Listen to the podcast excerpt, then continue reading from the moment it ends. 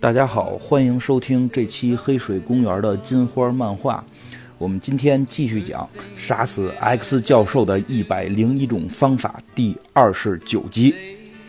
上回呢，我们讲到这个，在一个新的平行宇宙里边，一个类似于魔兽世界啊，类似于这个魔兽世界里边冰封王座的这么一个啊，由巫妖王控制的食尸鬼的平行宇宙里，我们的主宇宙的火炫音和这个。僵尸宇宙的冰炫音，两个炫音自己带的小队合在一处，和这堆啊，和这堆呃食尸鬼进行殊死的战斗。对吧？在这个过程当中，冰火炫音又发生了一些争执。这个来自于呃主宇宙的火炫音，代表着美国主流价值观，保护孩子。他觉得啊，在这个冰炫音的带领之下，他一直说冰炫音是个疯子嘛。在这个疯子冰炫音的带领之下，小夜行者都都准备开始杀人了。然后这个豪利特金刚狼也感觉丧失了理智，重新回到了他野兽的杀戮本性，对吗？而且在火炫音的眼里，这就是一群无脑的杀戮机器。啊，啊对不对？你走点脑子，你用一些，你你你用一些智慧，你的大脑在那块干什么使的，对不对？你不能说你你你想冰炫音跟我有同样的基因啊，这都很聪明，为什么你有聪明的脑子你不用？你非在这拿冲锋枪突突突呢，对不对？你想想眼前的敌人都是食尸鬼，是这个啊亡灵大军，那你用神圣的圣光来净化他们呀，对不对？你那是能控制光能量的，你不是。你不是只说用这个光造成子弹，造成这种物理性伤害，对吧？或者说造成这种能量性伤害，你还可以拥有某种魔法性质的这种能量在你的手里控制啊，对不对？于是我们的火旋音就用两只手聚集了如太阳一般的七彩圣光啊，这两个圣光的光球啊，攥在火旋音的手中，高举过头，散射出神圣的光芒，然后眼前的这些。这些亡灵大军可以说是，就这些食尸鬼，就化为乌有，就完全的就是被圣光融化了。感觉他不是说把这个能量打出去，用火喷到你身上，或者说用能量波打到你身上，你死了，而是用这种有魔法性质一样的东西，让这些食尸鬼自己的燃烧了起来。哎呀，这回这个冰炫音有点傻眼了，对吧？这也是，嗯。一个回合各有来往，对吧？在这个小马宇宙，在这个小马宇宙里边，是这个冰炫音更准确的判断了形势，然后把这个呃小马 X 教授给打回了原形，展示出来是一个枯木大怪，一个枯恐怖的由枯木树皮组成的这么一个怪物，但并不是树啊，只是说这个皮肤像枯木一样。然后呢，等于是在那个宇宙里边，这个主宇宙的火炫音跌面了嘛？这回在这这个。啊，魔兽世界这个冰封王座的呃食尸鬼宇宙里边，这回是这个火炫音露了脸，对吧？火炫音这回露脸，冰炫音有点哎呦，有点是心里边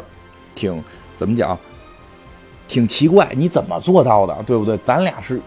共同的身体，共同的能量，你能做到，应该我也能做到，为什么我居然没有成功？你居然一个以一己之力，一己之力打败了这么多的食尸鬼？对吧？因为人走脑子了，对吧？这个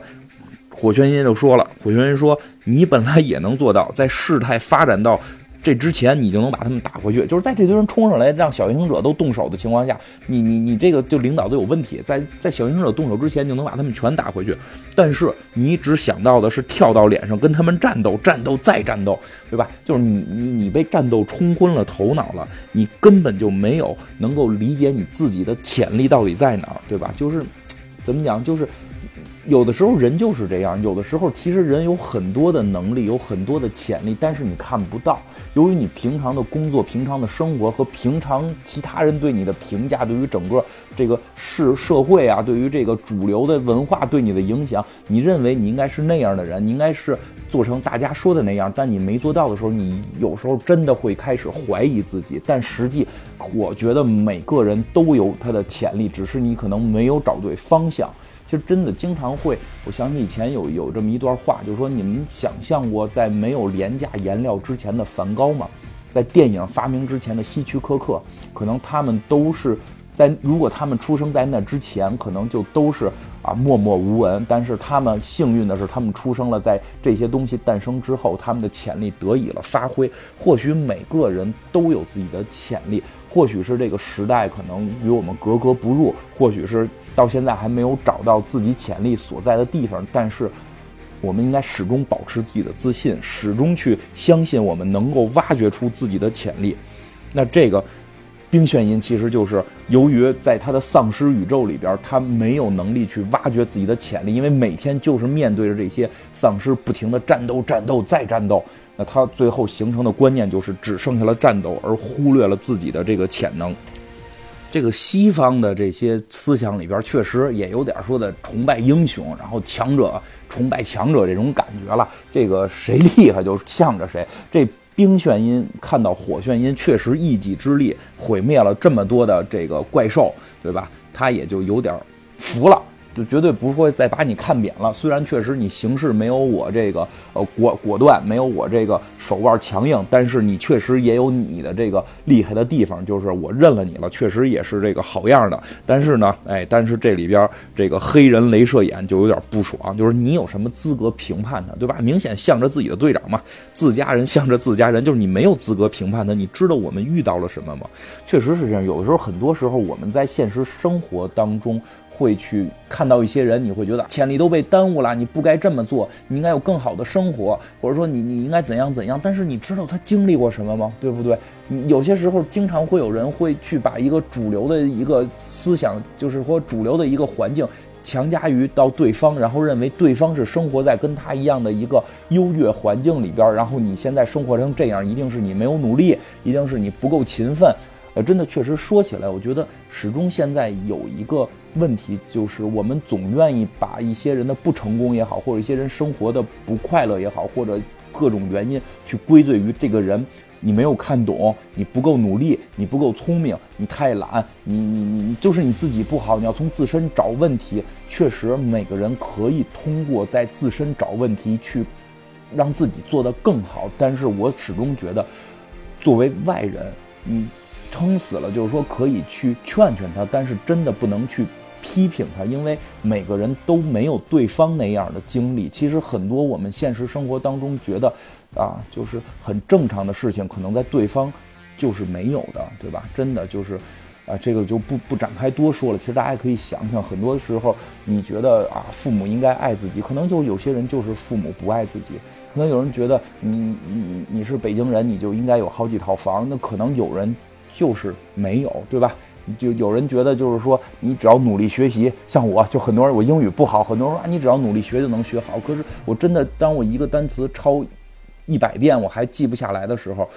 嗯，就是你会觉得有时候是天赋了，就是每个人的潜力可能会不同，也就是也没有必要去评判这件事情。所以这个镭射眼啊，就是在说这个火炫音你。不要评判它，你不知道僵尸宇宙这个眩音到底都遇到了什么。可见这个僵尸宇宙的眩音呢，是跟这个啊镭射眼呢是大概可能是聊过，而且这个这个镭射眼是黑人镭射眼，大家可以想想，他这个黑人镭射眼还好像是穿着这个南北战争的军服，真的想象一下，生活在南北战争时期，美国的南北战争，这也是美国非常重要的一个历史事件，也是他们的一个。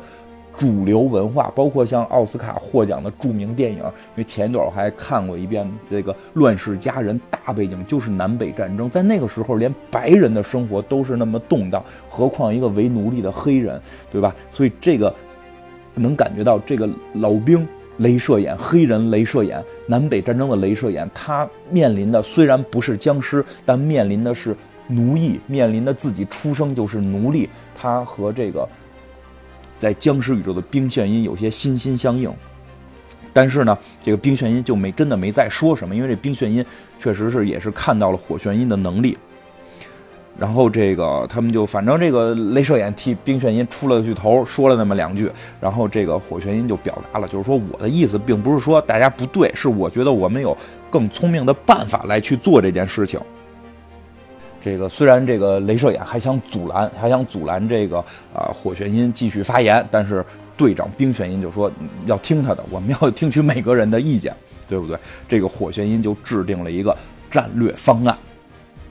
这打仗也得来点这个兵书战策了，对吧？咱们我觉得这个计谋咱们就先不使了，这个计谋可能是太过于的阴毒。但是来点这个兵书可以啊，对吧？知己知彼，百战不殆，这都是咱们中国古人总结的。而且真的就是这个老外，就这帮外国人也非常看重中国的这个兵法。其实真的，中国很多有意思的东西在外国文化里边也是有流传的。因为最近我在看高宝奇人的这本。小说，这个是菲利普·迪克写的。之前我在很多地方都也介绍过，这个是呃台湾省的这个啊南宫博士吧，应该是这个科幻的一个大这个呃评论大家。他是给这个菲利普·迪克号给他起了一个外号，叫科幻界的梵高嘛。确实是在科幻界他非常厉害。开始我觉得他可能就是脑洞很大呀，什么什么的。当我细细细的坐下来看了他写的这本。高保奇人的时候，我都很震惊，因为他在他的这个宇宙观里边构建的日本人啊，这个大世界就是说大世界观就是日本人和德国人，然后把这个二战打赢了等等等等。但在他这个世界观里边，德国人后来搞高科技去太空了，日本人干嘛了？就干一件事，潜心研究易经。他认为中国五千年的易经是一个非常厉害的，可以指导人做对每一件事情的手册。而且每个人就就每个这个日本军官呀，或者包括后来很多日本统治下的这个在那本小说里啊，日本统治下的美国的这个这个人都会去学这本易经。而且非常恐怖的是，它并不是简单的说啊，这个日本人占卜了易经得到什么结论，而是非常厉害的把易经里边每一卦全部解释了，而且这个卦的卦象，就是这个卦的批注词，全部都是从易经翻译成了英文。非常厉害，当然这个翻译我不确定是不是他翻译的，但是他非常明白怎么去占卜，什么是动爻，什么是静爻，怎么去变卦，对吧？然后这个阴爻阳爻之间的转化，而且这个啊七六八九之间的变化之术，这个是我觉得，我觉得大部分中国人也就是听到易经这两个字，你知道这是本算命的书，对吧？好点的知道这个是这个四书五经里的一部经典，但是你也很难知道，居然。这这里边有这么多的这个学问，但是菲利普·迪克居然都写出来了。未来黑水公园一定会做一期高保奇人这个啊小说跟电视连续剧的这么一期专题节目了。我这这今天有点这个讲到这儿，想说一句，而且还有什么？就是兵法，除了功夫，功夫是国外老百姓可能都知道的，兵法也非常受到外国人的关注。为什么呢？因为实际上有一部漫画叫。死士与孙子兵法，就是死士偷到了《孙子兵法》这本书，在里边大彻大悟出了很多战略战术，然后后来还有很多跟洛基之间的故事。可能未来有机会，因为这一这一部分我还没今天也是临时说到，我没有特意去看，我怕讲错了。有机会可以去讲到，但确实是有关于死士拿到《孙子兵法》这个这个故事，而且包括我记得以前我看的这个。这个叫什么啊？这个特种部队里边这个呃，眼镜蛇指挥官，好像他们也要去偷这个孙子墓里边的兵法。其实他们很看重这个的，所以今天炫音就得给你来点兵法了，对吧？因为他可能跟死士也共事过，对吧？他今儿得给你来点兵法。我觉得啊，这就是两招，对吧？首先大前提站立在。建立在这个知己知彼，百战不殆的前提之下，你们就直接奔那块咣咣的怼，你得杀死多少这个怪兽啊，对吧？他们先是分析了地图，对吧？因为你你你这块你不知道到底什么地形，他们就是原住民啊，他们把这些小夜行者，这些小夜行者呢自称为爬行者，这些把这些小行者叫过来，说有地图吗？拿过来一看，这地图就说这个是地图，而且这个还有等高线。一看，哎，这帮这帮小夜行者看着这个没什么文化，居然还会画等高线地图，这些。挺厉害的，然后指出出来这个巫妖王的王座在哪儿，对吧？然后这个玄音就问了，火玄音就问，就说的。你们说的那个巫妖王长什么样？是让我猜猜，是不是秃子，然后眉毛很怪，有心灵控制能力？因为他已经猜到了，到这个宇宙很有可能，这个宇宙的总 BOSS 就是这个邪另一个邪恶的 X 教授啊。然后这个这这个爬行者就是这边的这个夜行者了，咱们叫爬行者。爬行者就说不知道他有没有这个心灵能力，不过我们知道他吃爬行者。我这个听着就很吓人了。然后这个玄音要使这使计了啊，使了三十六计里边的，我觉得两计，一计是瞒天过海，一计是声东击西，这两计是联合使用。他先让豪利特、金刚狼和海格力斯这两个大壮，这两个大壮穿成这个兽人的样子，穿成兽人的样子之后呢，让这个小夜行者用这个瞬间移动把他们直接给移到这个兽人群里边，因为兽人看起来这个。智力不高啊，是兽人是巨魔，说不太好了。就是这这个这，反正是能被圣光净化的。这个当然在魔兽世界里边，巨魔跟兽人都不能被圣光净化了，在他这个设定里边可以了，就是类似于这种怪巨怪，然后就是把他们俩传送走了，因为这个巨怪脑子都比较愣，对吧？你一看这豪利特、金刚狼这俩人都这么壮，你你你也很像他们，就给他们先传过去，而且戴上面具，穿上这个啊头盔，然后护肩、护甲、护胸，然后嗯，你不过也就挺神奇的，看见两个这个半半光着膀子的这个大壮男，然后在一块儿啊，两个四目相对，带着这种神秘的微笑，对吧？然后这个啊，豪利特、金刚狼在海格力斯面前就嗯有些羞涩，然后呢，这个炫音也是。嘱咐了嘱咐这个豪利特金刚狼，就说的，我觉得你在这个世界表现不太一样，你是这意思，你是不是受了冰炫音的影响，还是受了你爱人海格力斯的影响？这个豪利特金刚狼也比较实在，这真是一个哎挺可爱的男人，他就说。很实在，他不他不遮掩，他就说：“哎，我确实感觉有些失控，而且我很久没有这种失控，或许是这个宇宙能够激发我这种失控吧。”然后这个炫音还跟他说：“说你也要知道，海格力斯并不是一个太聪明的人，对吧？我这也挺神的一个变种人，可以说这个。”半神、天神，他已经海格力斯已经不能算是半神，他真的是天神了。说天神有点嗯脑子不太灵光。然后这个豪利特金刚狼也嘱咐炫音说：“你你在这块儿刚才用圣光烧光了所有的食尸鬼，我觉得嗯在其他宇宙你可能也做不出来，而且你还对我们各种的大吼。我觉得这个宇宙有什么能量影响着我们所有人？”哎，不管怎么说吧，这个呃，炫音成功的把自己的主力分散出去了。当然了，他的计划就是声东击西。他这个一方面让啊海格力斯跟金刚狼混入到兽人部队当中，另一方面他让这个，当然他得需要，他肯定不会让小夜行者上手了。他带着镭射眼和啊冰炫音三个人从正面进攻这个。冰炫音他们还还说呢啊，这个镭射眼还说，我真觉得你疯了。然后这炫音说了一句还挺酷的话，他说我们都疯了，所以才会成功，啊，挺神奇的。不是这个，确实老外有时候有这种思路，就是你你得先疯，你疯你才能成功。然后他们就把自己的怒火发泄到了眼前的这些怪兽当中。当然了，他们的目的是斩首行动，就是一面冲杀，因为现在有地图了，一面冲杀，冲杀到了这个啊，冲杀到了这个他们呃。敌人的食尸鬼的保护的这个王座之上，保护的王座之上，真的有一个秃头的 X 教授，是这个宇宙的巫妖王，这个宇宙的邪恶的 X 教授。而海格力斯和陶利特金刚狼混在兽人当中，混在巨魔当中啊，从另一个方面也冲杀了向上来，这样的话，他可以让这个这波人就会被。呃，这个邪恶的 X 教授放松警惕，他就想不到这里边能出奇兵，声东击西嘛。但是这个邪恶的 X 教授确实也是能力强大。当眩音、镭射眼两个眩音和镭射眼一起对战这个啊邪恶的 X 教授的时候，邪恶的 X 教授虽然有些受伤，但是他的这个精神控制能力依然强大，他一下就控制住了。火眩音控制到了主宇宙的眩音，而且从他大脑当中摄取到了非常多他们之前的情况。他明白他们来自于各个平行宇宙，他们也明白，嗯，也明白了这些人都在哪儿。所以他利用眩音的这个感知，直接联系到了那个闭目静思的 X 教授，那个闭目静思的瓶子里的瓶子教授。想想那个瓶子教授为什么要？沉思为什么要冥想？其实他就是想法在屏蔽自己的精神能力，而不让这个这个宇宙的 X 教授发现自己大脑内部的秘密，对吗？因为大家之前要记得前几集就也都提到了，这个教授大脑是有秘密的，而且被曾经被这个呃邪恶的西部世界的 X 教授发现过。而就在这个时候，炫音的战术啊，炫音的兵法成功了。这个骑兵海格力斯从兽人群中冲了出来，完全没有被这个邪恶的 S 教授注意，用他的大手摁住了 X 教授的脑袋，直接摁倒在地。